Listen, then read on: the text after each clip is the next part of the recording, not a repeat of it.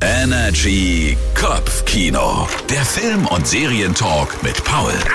Hallo zusammen, heute habe ich mal keine Filme oder Serien mitgebracht, sondern ein deutlich größeres Thema, das seit 100 Tagen Hollywood fast zum kompletten Stillstand bringt. Dort wird nämlich gestreikt. Über 65.000 Schauspieler und Autoren haben ihre Arbeit niedergelegt und das hat große Auswirkungen auf die Film-, Serien- und Kinowelt. Kurz und knapp, worum geht's? Um Geld. Klar, Hollywood-Stars wie Jennifer Lawrence oder Leonardo DiCaprio müssen sich wahrscheinlich keine Gedanken um Geld machen, aber so geht's eben nur den wenigsten Schauspielern und Autoren. Veraltete Verträge sorgen nämlich dafür, dass im Zeitalter von Netflix und Co. teilweise für einen Hungerlohn gearbeitet wird und das, obwohl mittlerweile Serien und Filme Millionen in die Kassen der ganzen Streaming-Anbieter spülen.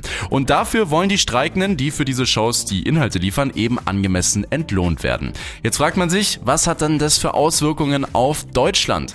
Wenn es so weitergeht, könnte es deswegen sein, dass das nächste Kinojahr sehr mau wird. Durch gestoppte Dreharbeiten werden viele Filme und Serien aktuell, wie zum Beispiel Stranger Things, Spider-Man oder Deadpool verschoben und die Stars dürfen aktuell auch nicht an Premieren teilnehmen. Aber das Gute ist, in Europa wird nicht gestreikt, heißt deutsche Produktionen gehen auf jeden Fall weiter und haben jetzt die Chance, sich zu zeigen und zu beweisen. Und ich bin mir sicher, der Streik tut dem sonst so überladenen Hollywood auch mal ganz gut. Immer wissen, was läuft. Energy Kopfkino. Der Film- und Serientalk mit Paul.